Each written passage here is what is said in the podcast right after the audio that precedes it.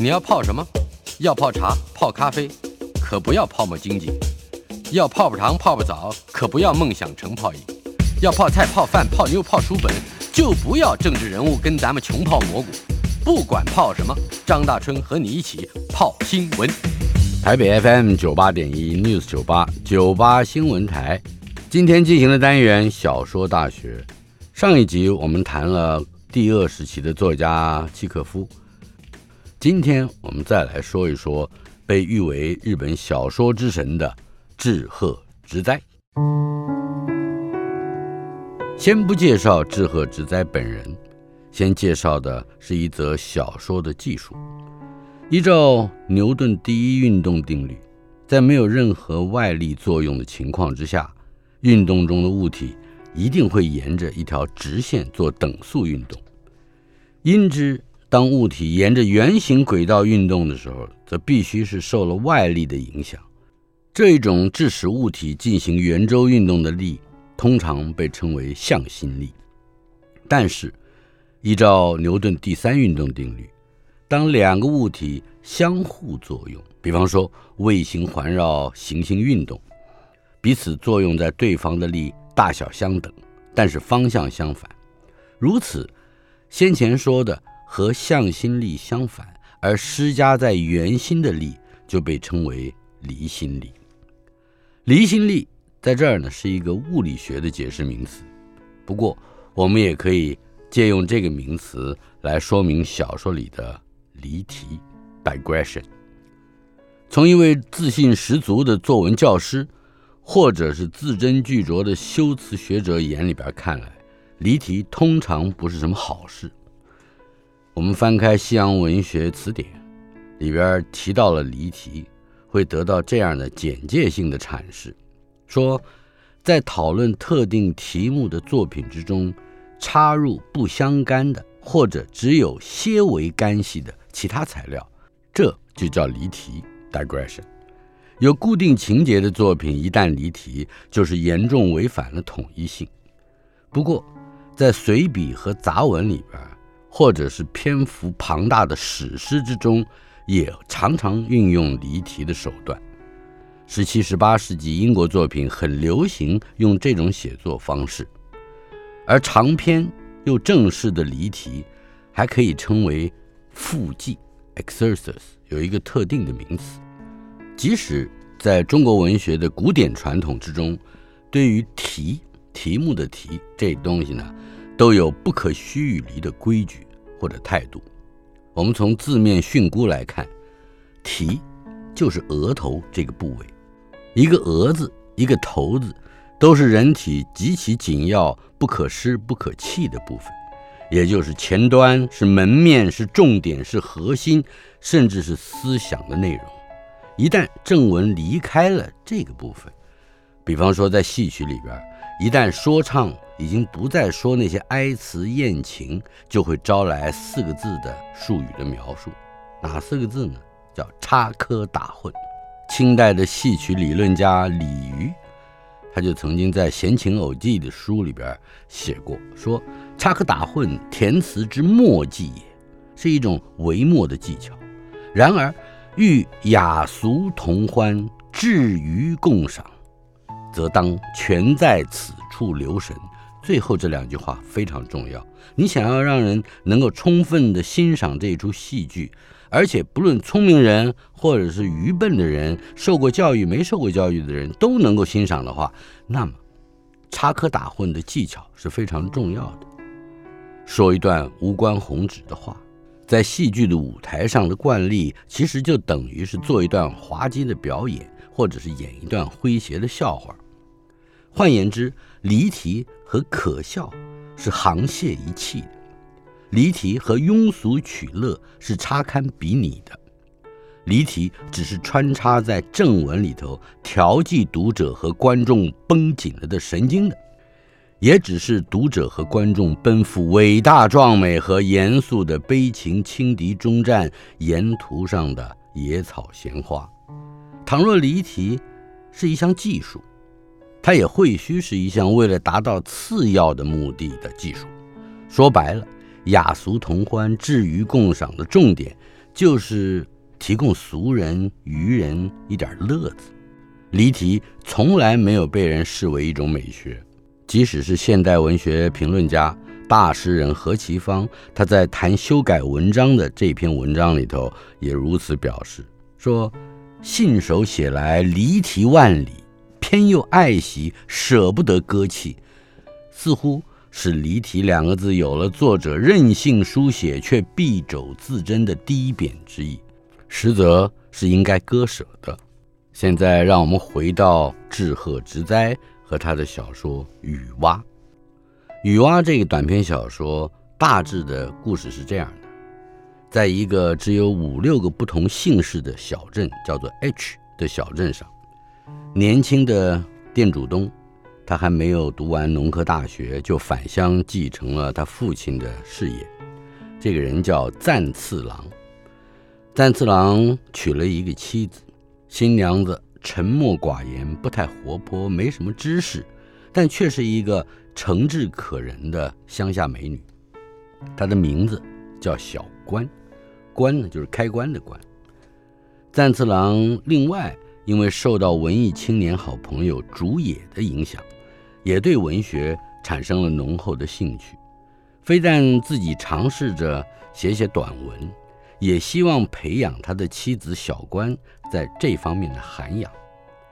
某一天，好朋友竹野在一张明信片上通知了赞次郎，说在这个 H 镇南方三里的地方，有这么一个市区的公会堂，即将举行一场由 S 作家和 G 小说家主讲的座谈会，赞次郎呢就决定带着小关一块儿去。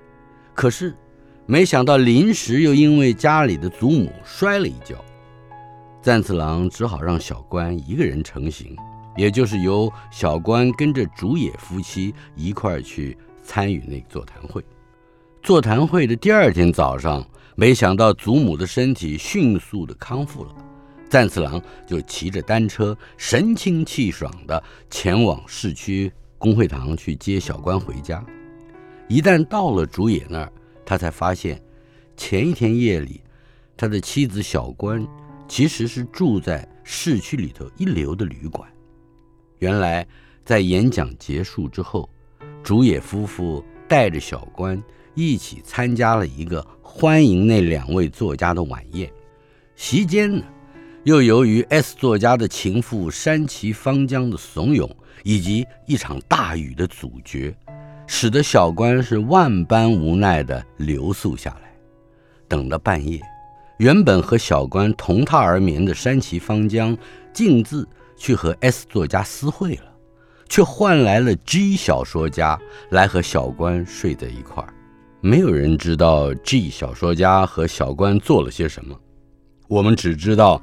在回程的路上，小关还是一言不发，而且好像没有意识到赞次郎的存在，眼睛直盯着前方。这种神情看在赞次郎的眼里，觉得他似乎在远方见着了幻影，并且陶醉其中。如果说小关遭受了重大的打击，眼中应该不会出现那种如梦似幻的眼神才对。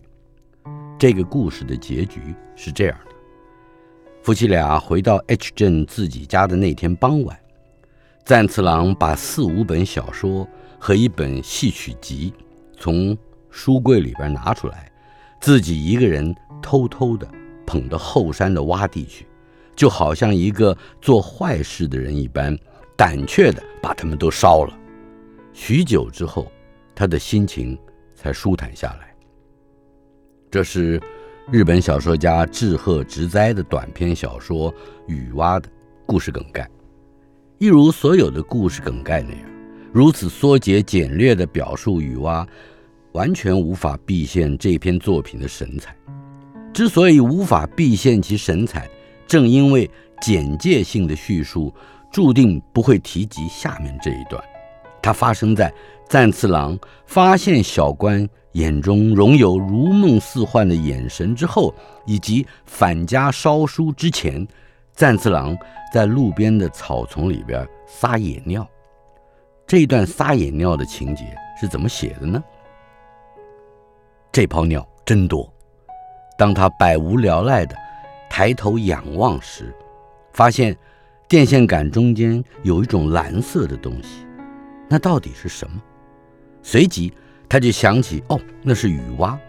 可是雨蛙为什么会出现在这森林之中呢？雨蛙停留的那根电线杆上，有着一个腐朽的凹进去、类似肚脐眼的小洞，两只雨蛙重叠着蹲在那儿。这幅情景使得赞次郎感动，他以亲切的感觉注视着那对雨蛙。再上去一点，有一只锈掉的铁罩，结满了蜘蛛网的电灯泡俯瞰着道路。雨蛙聚集在灯下是为了捕虫的。这对雨蛙一定是夫妻吧？他把雨蛙指给小关看，但是小关似乎不感兴趣。这一段。其实和赞次郎、小关这对夫妻切身的遭遇以及各自的困扰，并没有意义上或动作上的关系。认真的读者甚至难以暗索出雨蛙这种动物和妻子意外出轨的情节有什么隐喻式或者象征性的牵连。它似乎只是一个纯粹的离题 （digression），但是。志贺直哉非但天外飞来的插科打诨了这么样一段，而且还以它做题目。小说的名称就是《雨蛙》。倘若不是一对有如夫妻的雨蛙，而是秋天里头也可能交配的任何其他动物呢？倘若不是在电线杆朽坏的凹洞之中，而是在韭菜田边紫花丛下的黑色泥土里呢？倘若……根本没有撒这样一泡野尿，赞次郎只是径行将妻子小关带回家去，路上并没有发生任何比看见雨蛙更微不足道的小事呢。我们可以有很多想象。直言之，雨蛙里头如果没有雨蛙，它也不叫雨蛙，这篇小说又如何呢？这全是些没有也不可能有答案的问题。之所以提出这些问题，真正的目的，并不是在找出赞次郎撒野尿遇见雨蛙这一节可不可以删去，或者是可不可以替换，而是在进一步检验一段离题的文字在整个小说文本里边的功能。雨蛙故事里的意义和讽刺是一目了然的，它很容易让人对比志贺之灾《暗夜行路》这部长篇小说里边。曾经一度不伦的妻子、侄子，和勉强按捺着妒火、宽谅妻子的丈夫，时任千作，乃至于另外一个短篇小说《范》，范仲淹的范《犯》，犯的罪行。这部小说里头还有个有意无意用飞刀误杀了红杏出墙妻子的特技飞刀手。然而，一旦从这个理解角度去检视作品，我们最多能够获得的是小说家本人如何面对捕捉和诠释男女情欲渴望的发生、挫折以及嫉妒这一情感的丰富内容。心理学常识比较多一点的作文老师或者是修辞学者，还可以借由赏析课程顺便介绍几个精神分析术语。也正由于挖掘出小说的用意。无论在阅读惯例或者批评传统上都是如此，是读者包括批评家他的第一要务。这样的理解角度就成为一个很宽、很大、很压倒性的角度。但是我要说的是，如此一来，美学的角度便庶几没有容身的空间了。当一位熟练的读者读完了雨蛙之后，很可能要替赞次郎撒尿浴蛙的这一节找到他和小说寓意的关系。比方说，他会说雨蛙象征一对不受世事外物打扰的小夫妻，这对雨蛙恬然自适的处境反衬出赞次郎内在的失落。没有经过一夜风雨，赞次郎不可能有这种失落的自觉。然而，一旦经历了变故，赞次郎夫妻却再也不可能像小雨蛙那样恬然自适了。这当然是意义上的联想。事实上，离题是一个美学手段，也是一个叙述功能，强行为美学手段和叙述功能去寻找出他们和小说主旨之间的联系，反而是在诬陷小说作者刻意经营意义结构手段过于低劣，甚至还炫耀了评论者容坠的巧辩和机智而已。回到志贺直哉那儿，雨蛙里边。赞次郎撒尿浴蛙的这一节自然就是离题，它必须和上下文无关。上文是小官可能的出轨，下文是赞次郎回家烧书。而这一节呢，就是赞次郎首次面对人生重大挫折和压抑之下一个意外的、即兴的、足以让人分神的窗外风景。换言之，这一整段枝蔓旁演的情节，也只有在他和赞次郎夫妻的情感现实秘密困扰保持相当程度的距离的时候，才能够发挥对比的效用。赞次郎也许想把他的苦恼像撒尿一样疏解掉，这不是重要的意义，重要的是发现电线杆中间有种蓝色的东西。词语一出，小说起飞了。因为读者和主人翁同时啊，无论他有多么短暂，同时被一个令人措手不及、不明就里的事物吸引了。在那一刹那，叙述功能展现力量。那到底是什么？它为什么会出现在这森林之中呢？以及接下来四个极其细节性的句子：雨蛙停留的那根电线杆上有着一个腐朽的凹进去类似肚脐的小洞。两只雨蛙重叠着蹲在那儿，这四个句子立刻捕获了赞次郎和读者的注意力。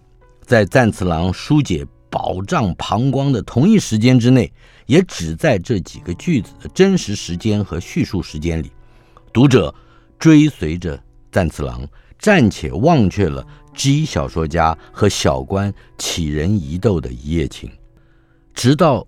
另外一个句子出现，这对雨蛙一定是夫妻吧？这是一个赞次郎自身处境的譬喻。我们别忘了，譬喻是一种容有寓意的文学技术。到了这儿，离题忽然间停止了。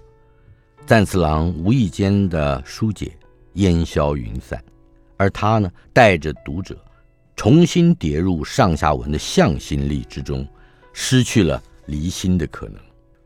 志贺直哉以雨蛙为篇名是匠心独用的做法，明明是离题，却以之命题，显然在暗示离题这一个叙述功能本身的意义性。雨蛙里边那么简短的一个意外，一个即兴，一个无关宏旨的窗外风景，之所以构成美学手段的道理，也在于此。角色，赞次郎和小关。经历过一次不堪回首的出轨事件之后，各自的生命都有了离题的渴望，都有了正好和向心力，也就是对婚姻生活和文学涵养的单纯前进等等对反的发现。而小说家则将此一文本内部的寓意转化成和它相应相扣、若合符节的离题技法。这个离题技法。又和志贺直哉在这篇作品里头所埋伏的对于文学人口和文学惯例的不满有关。怎么说呢？您看看，有 S 作家，有 G 小说家，以及烟视媚行的山崎芳江这样一组角色。另外，还有夸夸其谈的演讲会、座谈会，以及暗藏玄机的欢迎会。赞次郎烧掉的几本小说和一部戏曲集。是一个主要而明确的线索，它显然寄托了志贺直哉对于文学社会内部那种邪恶权力的嗤鄙，所以插入一个传统批评视为缺陷的写作手法本身，正是对于文学惯例的控诉。从这个示范来看。先前提到的大诗人何其芳所谓的信手写来离题万里又舍不得割舍等等那一类的话，他的贬义就显得窘迫而薄弱了。方才还提到了一个名词，exercise，附记。我在这里准备附记的是，战次郎撒野尿的时候不应该遇见其他的动物。您想吧，倘若令他忽一分神而离题的是一对交配中的狗，那么嫌恶之意太强了；倘若是一对蚯蚓，则搜索之力太甚；倘若是一对鸟儿，恐怕经不起那么一泡野尿的惊扰，一下就飞走了；倘若是一对蛇，恐怕连角色带读者都要跌入过大的惊骇之中了。倘若是另一对男女，那么我们根本就不会有机会读到这篇小说，因为它就太烂了。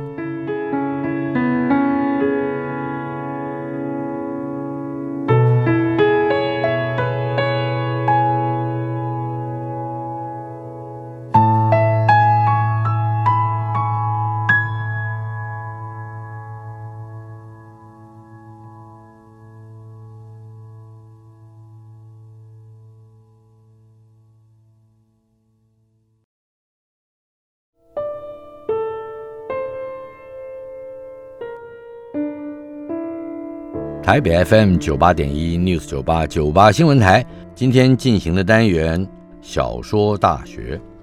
今天小说大学第二次播出，讨论的是志贺直哉和他的雨蛙，以及小说里的离心力。在接下来的时间里面，我们要从相反的角度看向心力。什么叫向心力呢？就是作者始终无法脱离的某一些庞大的情感力量。这种力量往往指引着作者在不同的作品之中都会展现出相类似的主题。在动手写雨蛙的时候，也正是志贺直哉开始进行他这一生之中唯一的一个大长篇《暗夜行路》的时期，大约是写到《暗夜行路》后篇前半部的时候，《暗夜行路》的后篇主要的内容是围绕在。男主角时任千作，他被妻子的出轨事件弄得非常懊恼，这也是《雨蛙》这篇作品的延伸。不过，《雨蛙》和《暗夜行路》里头两位男主角对于妻子出轨的态度和处理方式，当然是完全不同的。在说起《暗夜行路》之前，我们还可以提一提志贺直哉的另一个短篇，它比《雨蛙》要稍稍长一点，题目叫《饭》。的罪行，范，我们先前提过，范仲淹的范，他是一个中国人，在马戏团里面表演飞刀。范的罪行是什么呢？这个马戏团的特技师在表演飞刀的时候，不幸误杀了妻子。故事深入到这位特技师真实的内心，抽丝剥茧地探讨他的妻子死亡的真相。审判官在整个审讯过程之中，不断的去追问小范究竟是不是有意要杀死他的妻子。故事中间有这么一段：审判官审讯了小范的助手，让小范的助手从一个客观的角度来描述杀人的现场。审判官是这样说的：当时小范的样子如何？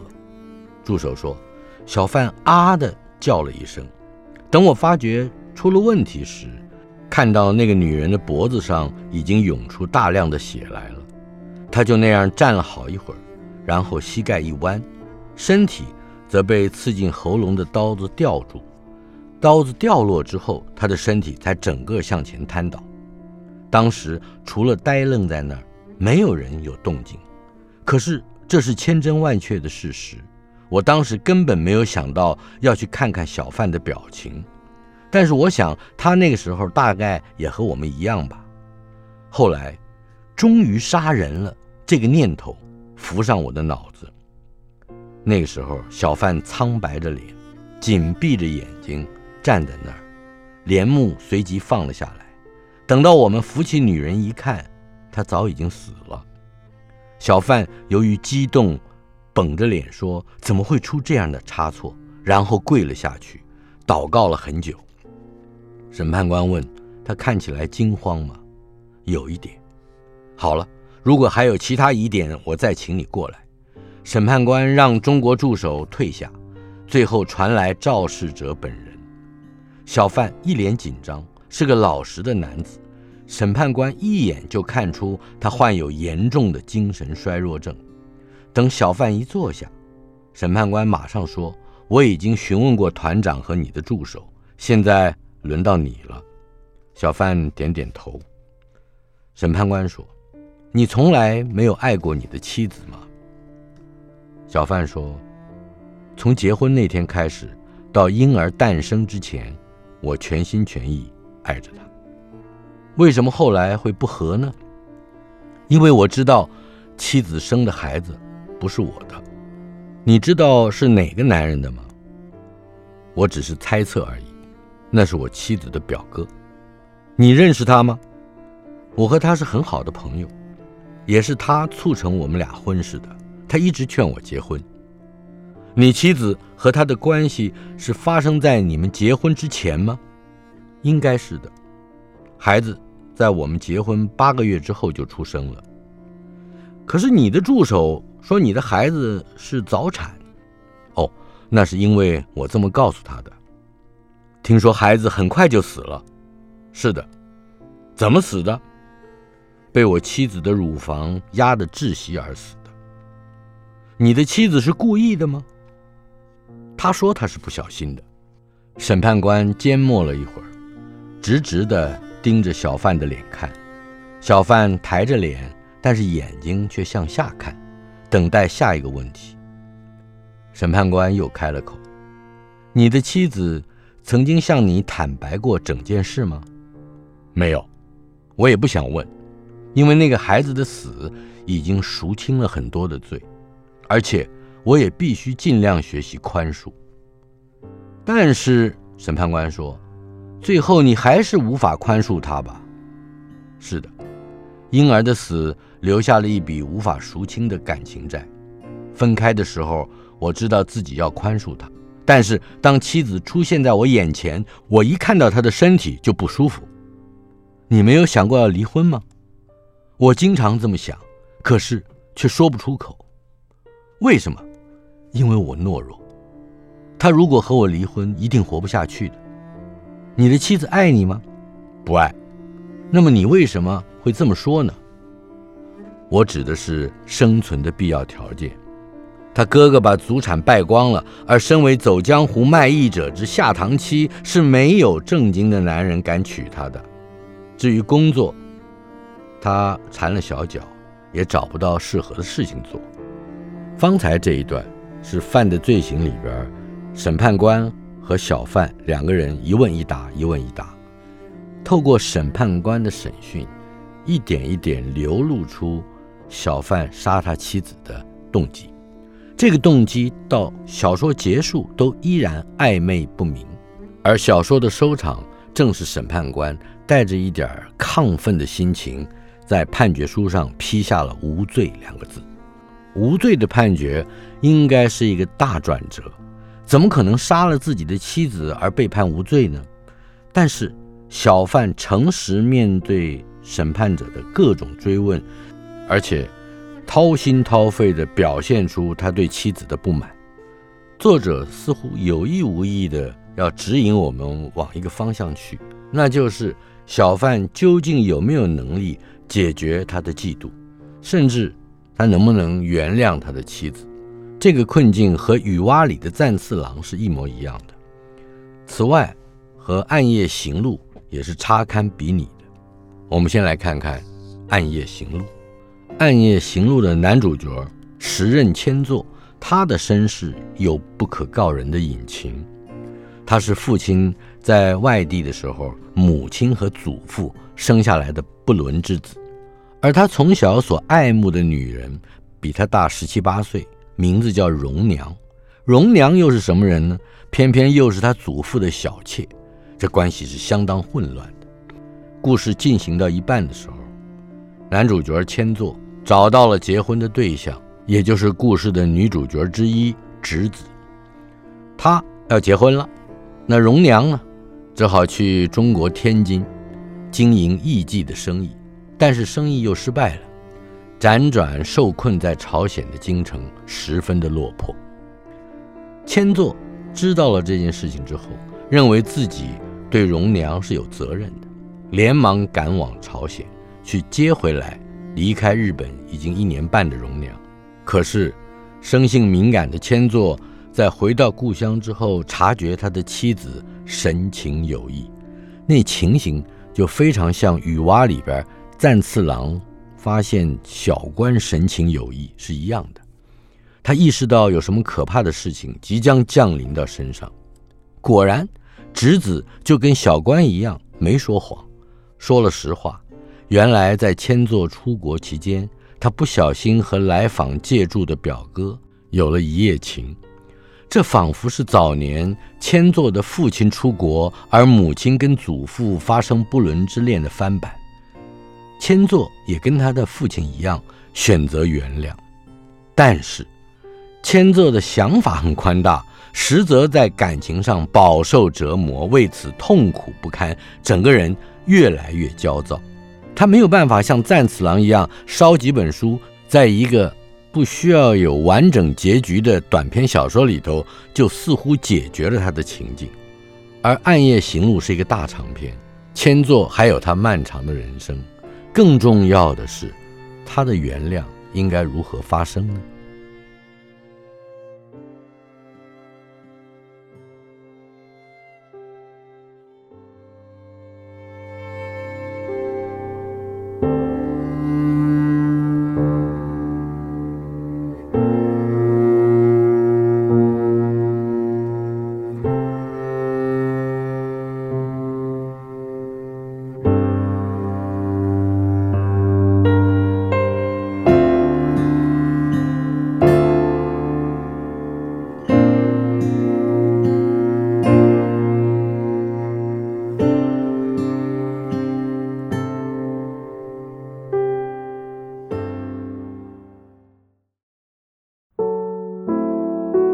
台北 FM 九八点一 News 九八九八新闻台，今天进行的单元小说大学，为您介绍的作家是志贺直哉，为您所探讨的主题则是小说的离心力以及向心力。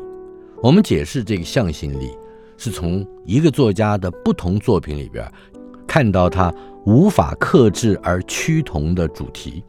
现在我们再回到刚刚提到的犯的罪行，那个飞刀手一刀子射杀了自己的妻子。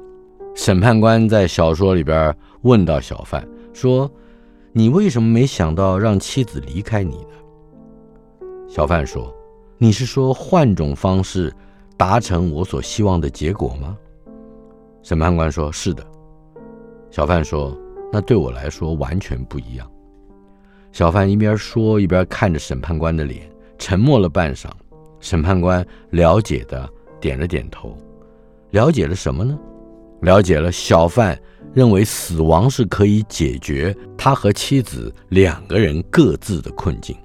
换言之，飞刀射杀并不是对于出轨的报复，而是彻底挣脱生命困境的束缚。小贩有这么一段供述，他说。但是想归想，与实际动手去做仍然有很大的差别。那天一早，我的心就乱糟糟的，由于身体疲劳，使得紧绷的神经异常敏锐。我抱着那种惶惶不安的心情，到没有人的地方去闲逛。我不断思考着非做不可的事，可是脑海中已经不再有昨晚想要杀人的念头。对于当天的表演，我也毫不担心。如果我多少曾经想到那件事，我也不会选择那种表演。我还有其他的好几种技术呢。那天晚上轮到我上场，我还是一点也没有想到要杀他。我像往常一般用刀割着纸，以向观众展示刀刃的锋利。我站在舞台中央，不久之后，涂着一层厚粉的妻子穿着华丽的唐装出场了。他的样子和平常相同，露出娇媚的笑容，向观众致意，然后站在后板前边。我抓起一把刀，隔着一段距离，面向着他。从前晚吵架以来，我俩第一次彼此正视对方。我开始觉得今天晚上选择这项表演是件冒险的事情。我知道，若不提高警觉，就会有危险。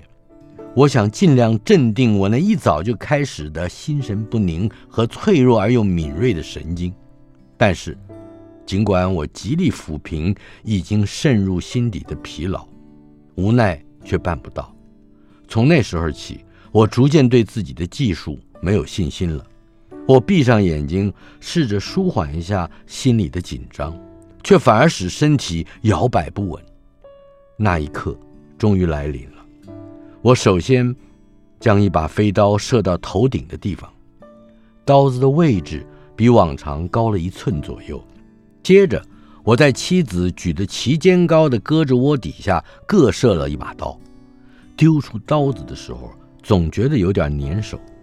我逐渐感觉到自己不晓得刀子会落向何处，每丢出一刀，我就兴起幸好的感觉。我告诉自己要镇定，要镇定，但是手臂却愈发感觉到意识的牵绊。我向着脖子左边射了一刀，接下来就要射右边了。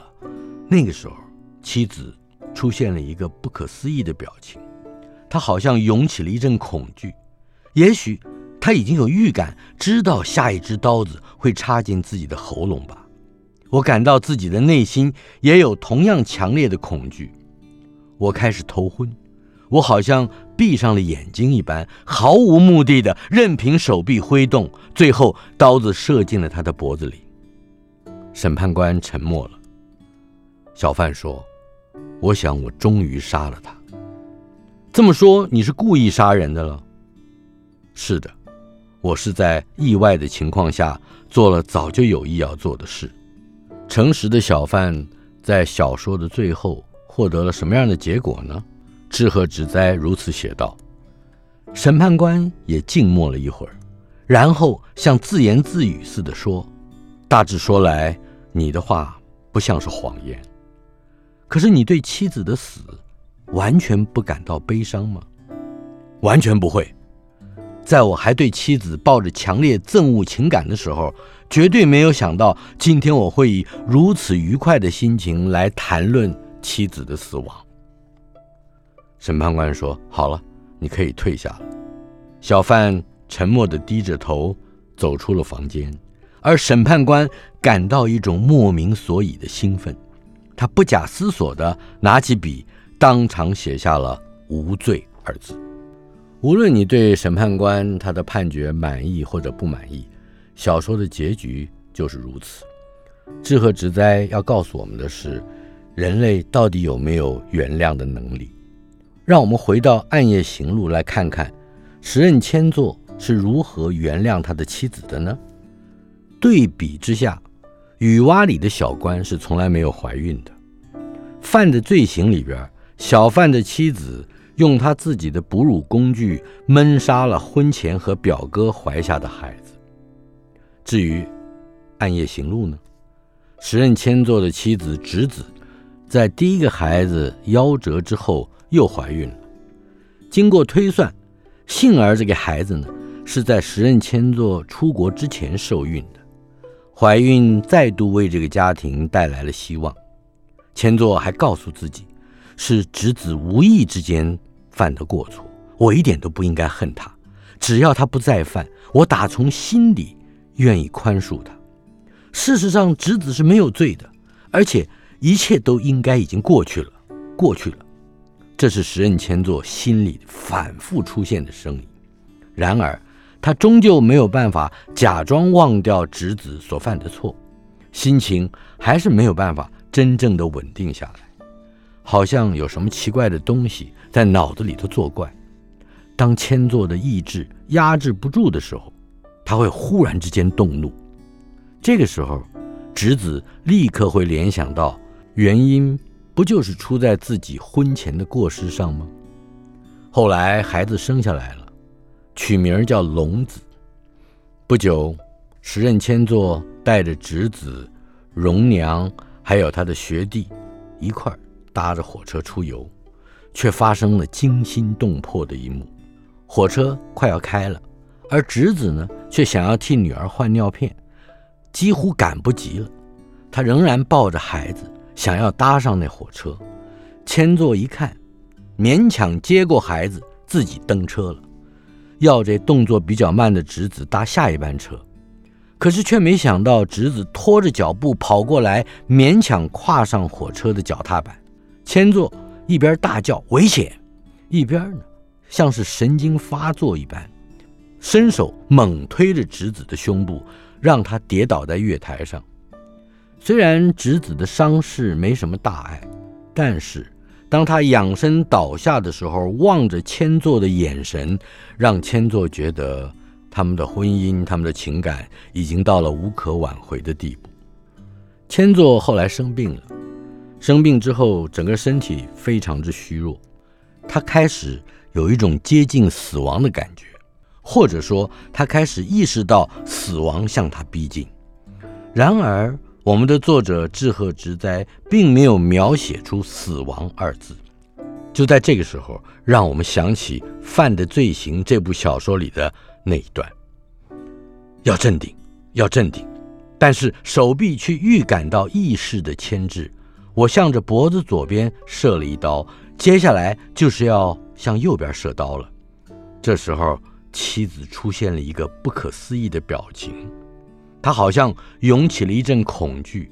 也许他已经有预感，知道下一支刀子会插进自己的喉咙吧。我感到自己的内心也有同样强烈的恐惧。我开始头昏，我好像闭住眼睛一般。毫无目的的，任凭手臂挥动，最后刀子射进了他的脖子里。以上是犯的罪行，我们曾经读到的片段。接着，我们再回到《暗夜行路》，千座走到山石旁边坐下来。志贺直哉如此写道：“疲倦极了，疲倦变成奇妙的陶醉感向他逼来。千座觉得自己的精神与肉体。”逐渐融入大自然中，大自然像气体一样，无法用眼睛看到，以无限大包围着小如芥子的他，他慢慢融入其中。回到大自然的感觉是一种无法用语言形容的快感。千座静静地等待天亮，迎接黎明。他似乎悟了，悟什么呢？只要一步，就可以踏入通往永恒的路。上边这一段是千座人生之中最后的了悟，就像许许多多其他的现代小说一样，在故事的结尾，没有任何动作式的戏剧性收煞，取而代之的是一种顿悟，英文叫做 epiphany，也就是故事里的主人翁或者是叙事观点。对于整个人生，或者是这故事所牵涉到的某些思想，有一种忽然间的了悟，这是整个故事最后的转折。至于《暗夜行路》转折些什么呢？千座到底如何去原谅出轨的妻子？老实说，赞太郎有赞太郎的方式，他烧书；小贩有小贩的方式。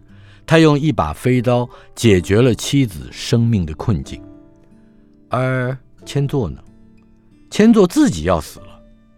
千座的死亡最大的功能就是让他拥有一种真诚而彻底的原谅的能力。我们看雨蛙犯的罪行和暗夜行路里面都有出轨的女人，都有无法释怀的男人，甚至。还有因为不伦之恋而产下的孽子，林林总总，这些都是作者志贺直哉情不自禁投进小说之中的向心力。不过，我们前面还说到离心力，离心力是什么呢？一部小说之中总有看起来言不及义的片段像是路边风景其实神采异常。